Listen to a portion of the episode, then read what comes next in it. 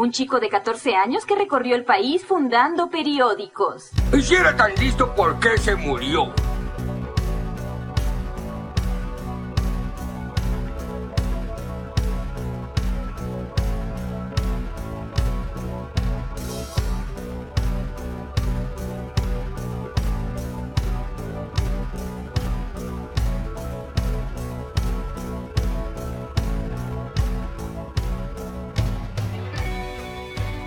Las puertitas de la Virgo Cueva abrieron una vez más. Bienvenidos a Cuentitos en la Virgo Cueva. En este segmento hablaremos de mini relatos o mini historias que merecen ser contadas. Pequeñas historias para gente con menos tiempo.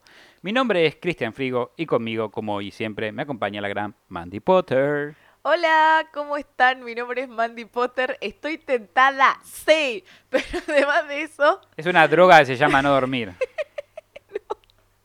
fue porque antes de empezar a grabar Cristian Frigo, nosotros aplaudimos. Y dijo, eh, y aplaudió y dijo, ¿estamos? Y es como, pero pregunte primero y aplauda después, señor. sí, bueno, no, mi, mi cerebro no está coordinando. Claro, bueno. Esperemos que pueda seguir leyendo, por lo Sí, menos. mi nombre es Mandy Potter, estoy acá para hacer comentarios innecesarios, comentarios sobre eh, de humor sobre temas que generalmente no lo tienen. ¿Cómo andan? ¿Cómo andan mis perris? Mis compis, mis, mis compis no. a ver, hagamos un challenge de estoy viendo cuentos perreando. Eso, estás viendo cuentos perreando, pero antes de eso voy a hacer la pregunta más esperada por todos ustedes, por todos los virgos que nos ven. qué horror. Qué horror que nuestra comunidad se llame los virgos y qué bien No a sé por qué lo ves mal. No sé por qué lo ves mal. Yo estoy orgulloso. ¿Cómo están? ¿Cómo están? Contéstenme en sus casas. Bien, Mandy, del orto, Mandy. Yo me pongo feliz cuando me contestan. Y también challenge. ¿Es acaso estás viendo cuántos en la Virgo Cuba perreando? Ujú. Subilo para que lo podamos compartir. Tal cual.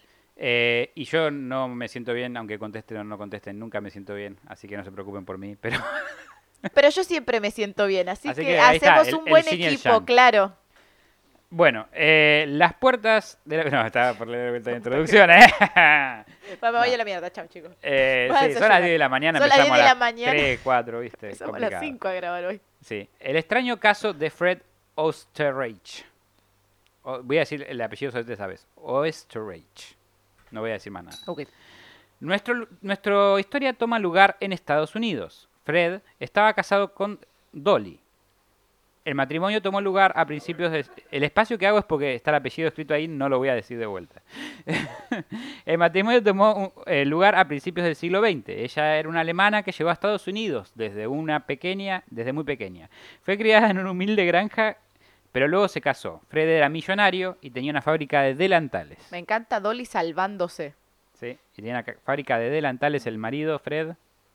El 22 de agosto de 1922, Sería una lástima que sus hijos vayan a un colegio privado. el 22 de agosto de 1922, una discusión entre la pareja es interrumpida por una extraña figura que disparó tres veces en el pecho de Fred, ocasionando su muerte. A la mierda. Luego Dolly fue encerrada en un armario en el piso de arriba, y entre las cosas que se encontraron perdidas de la escena del crimen estaba el reloj incrustado de diamantes que llevaba siempre Fred. Esto era información del caso. de- ¿A dónde estaban incrustados? Los diamantes, eh, tenía un reloj con diamantes incrustados alrededor, adentro, ¿viste? Sí. Esa gente que tiene demasiada plata al pedo. Sí. Bueno, eso. Este. ¿Tenés algún deseo de mucha, mucha plata que no hayas podido cumplir? De un objeto material que quieras, pero sea como Ah, montones. que tenés que ser mega millonario. Un yate con forma de Wolverine. Eh, Más, de, más sencillo lo mío. Yo con un Rolex me conformo. No sé, a mí, no- no- o sea, los relojes siempre me parecieron, no sé.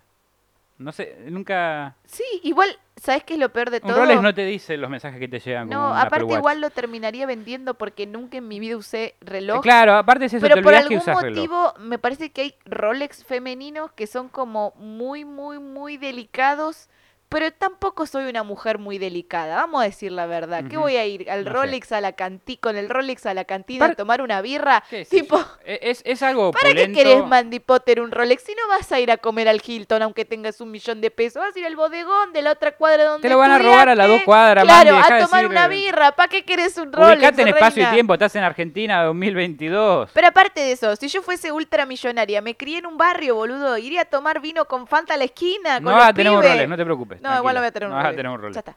Esta- Ah, quién sabe, capaz que sí. Basta, Hay que tener fe siempre. basta, déjeme seguir.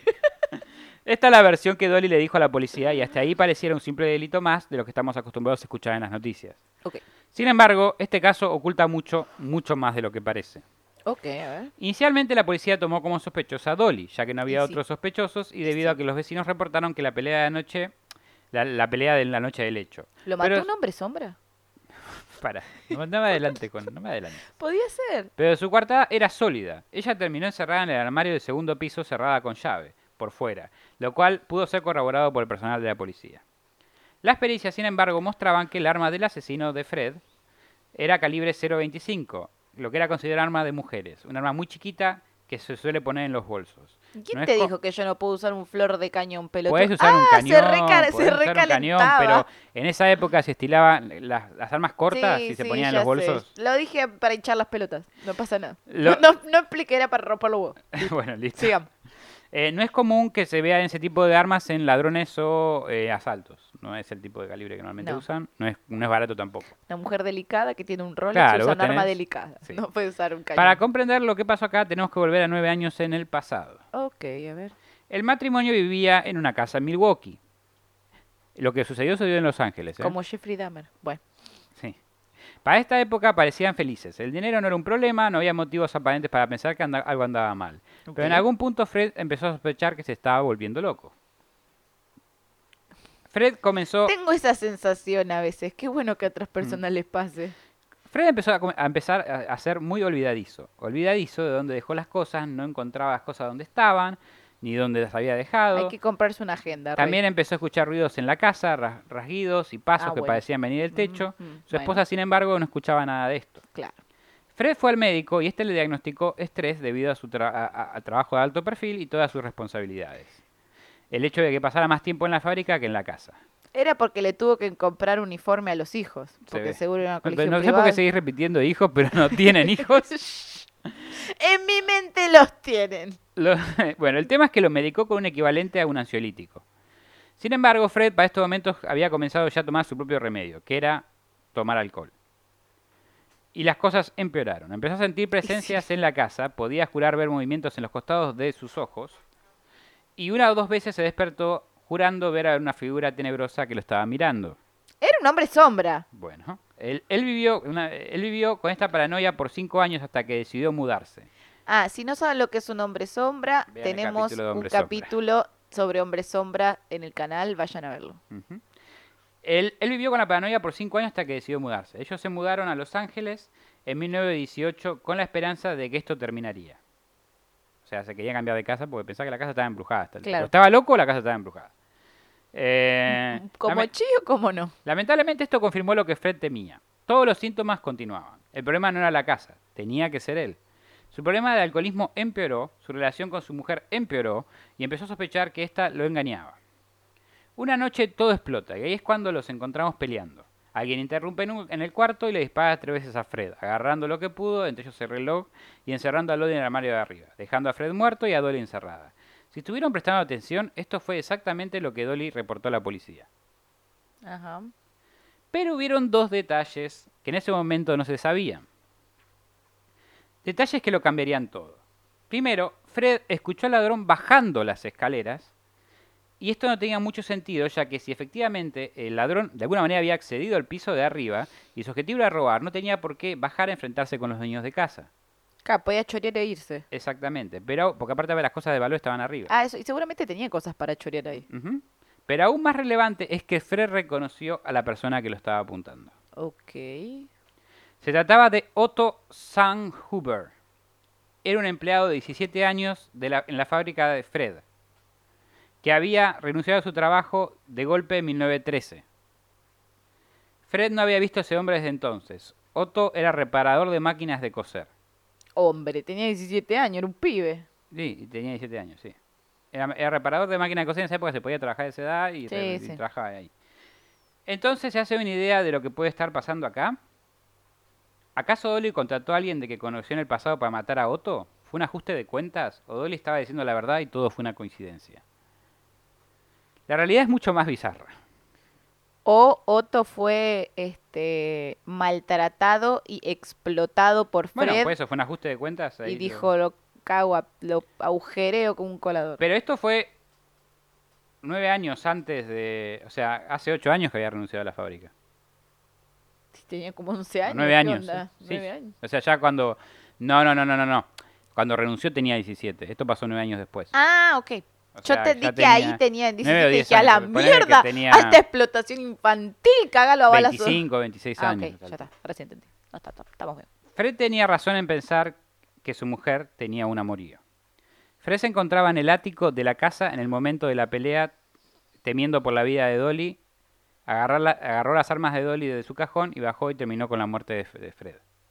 Pero cuando digo que Otto se encontraba en el ático en el momento de la pelea, no me refiero a que solo se encontraba en ese momento. Él, Fred se encontraba en el ático y me mareé. no, Fred tenía razón en pensar que su mujer tenía un amorío.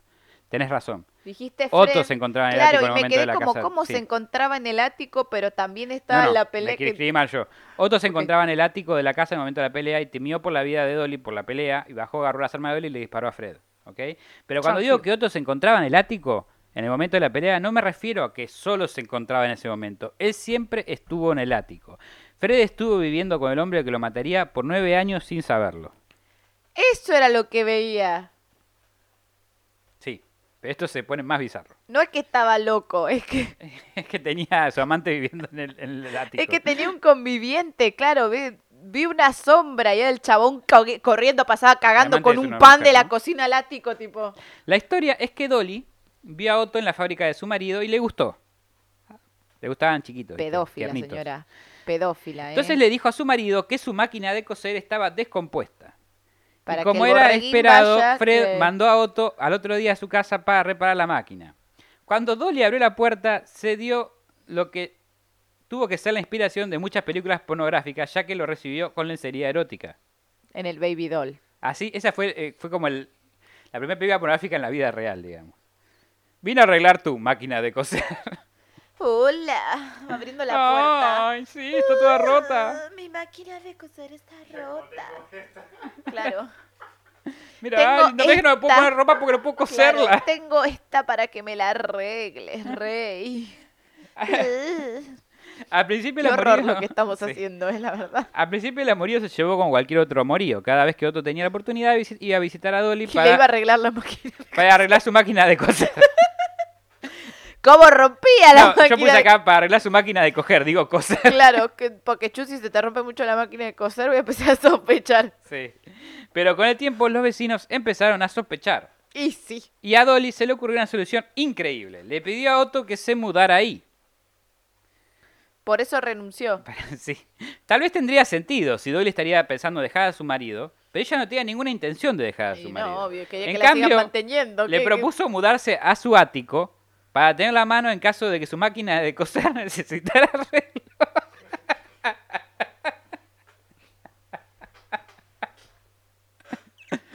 Igual era, bueno, no sé, yo nunca engañé a nadie, pero me imagino que si engañas a alguien debe ser medio ideal, como que se va tu marido y baja, eh, y va, tipo... Sí, pero, pero es muy loco esto porque... Me hace acordar a la canción de Mala Fama, la- Para la esto. de a las cuatro vos te vas, Sí. cuatro y media yo llego, Pero es que no llegaba, ya estaba ahí. la, ya estaba ahí. Para esto, Otto tuvo que dejar su trabajo, su casa y todo contacto con el mundo exterior, porque no podían ni verlo salir ni entrar de la casa.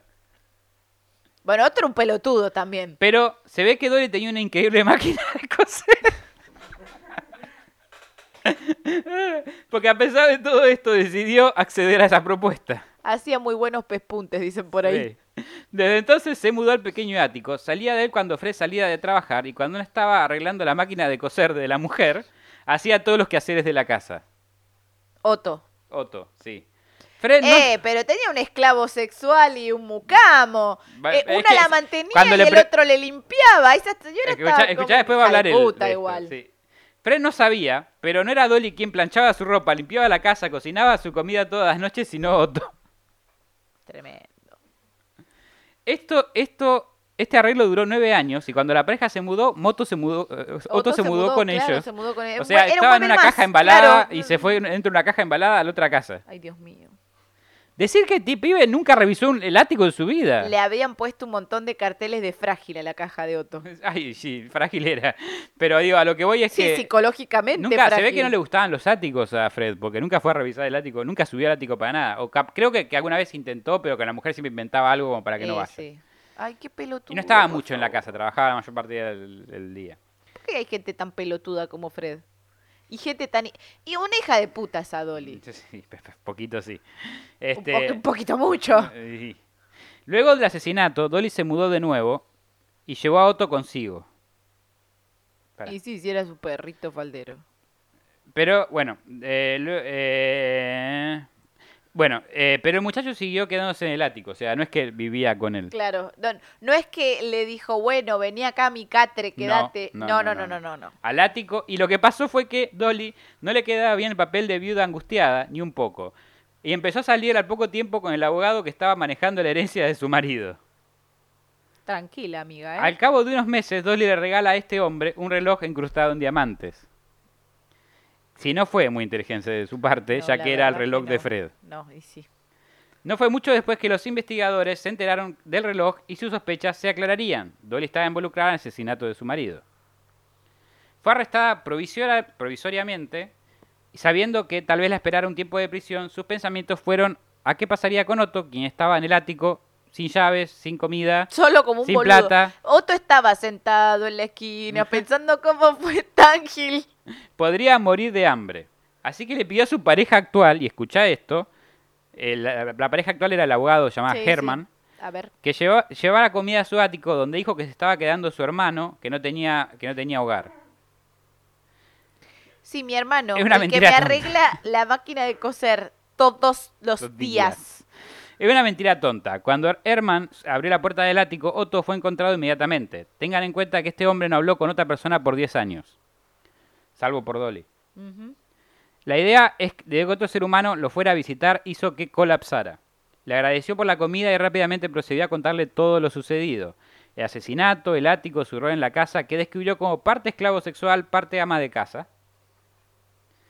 Eh, por suerte, Otto y Dolly, eh, pa- para suerte para Otto y Dolly, Herman no fue con la policía. Y Dolly, gracias a falta de evidencia, fue puerta en libertad. Ok. ¿Ok? Esto sigue igual. Y sí. A ver, esto está más interesante que Marimar, chicos, la novela de la Tiene- tarde. Hay, una- hay una miniserie que salió con Nick Patty Harry cuando era joven sobre este, este ¿En caso. serio? Sí. Este, no ¿Cómo la vi, pero cómo dicen que es muy mala. No, Ah, no sé, dicen que es muy mala. Puta. Este, Puta, les dan oro y hacen creo una que mierda. Nick Patty Harry hace de, de Otto justamente. Bueno, a ver. Tiene sentido. Este, eh, en los próximos años, eh, pará. En los próximos años. Bueno, no dijo, eh, como te digo, Dolly salió en libertad porque a pesar de que estaban seguros que tenía que ver, no tenían suficiente evidencia para, con- para, Sí. para un veredicto.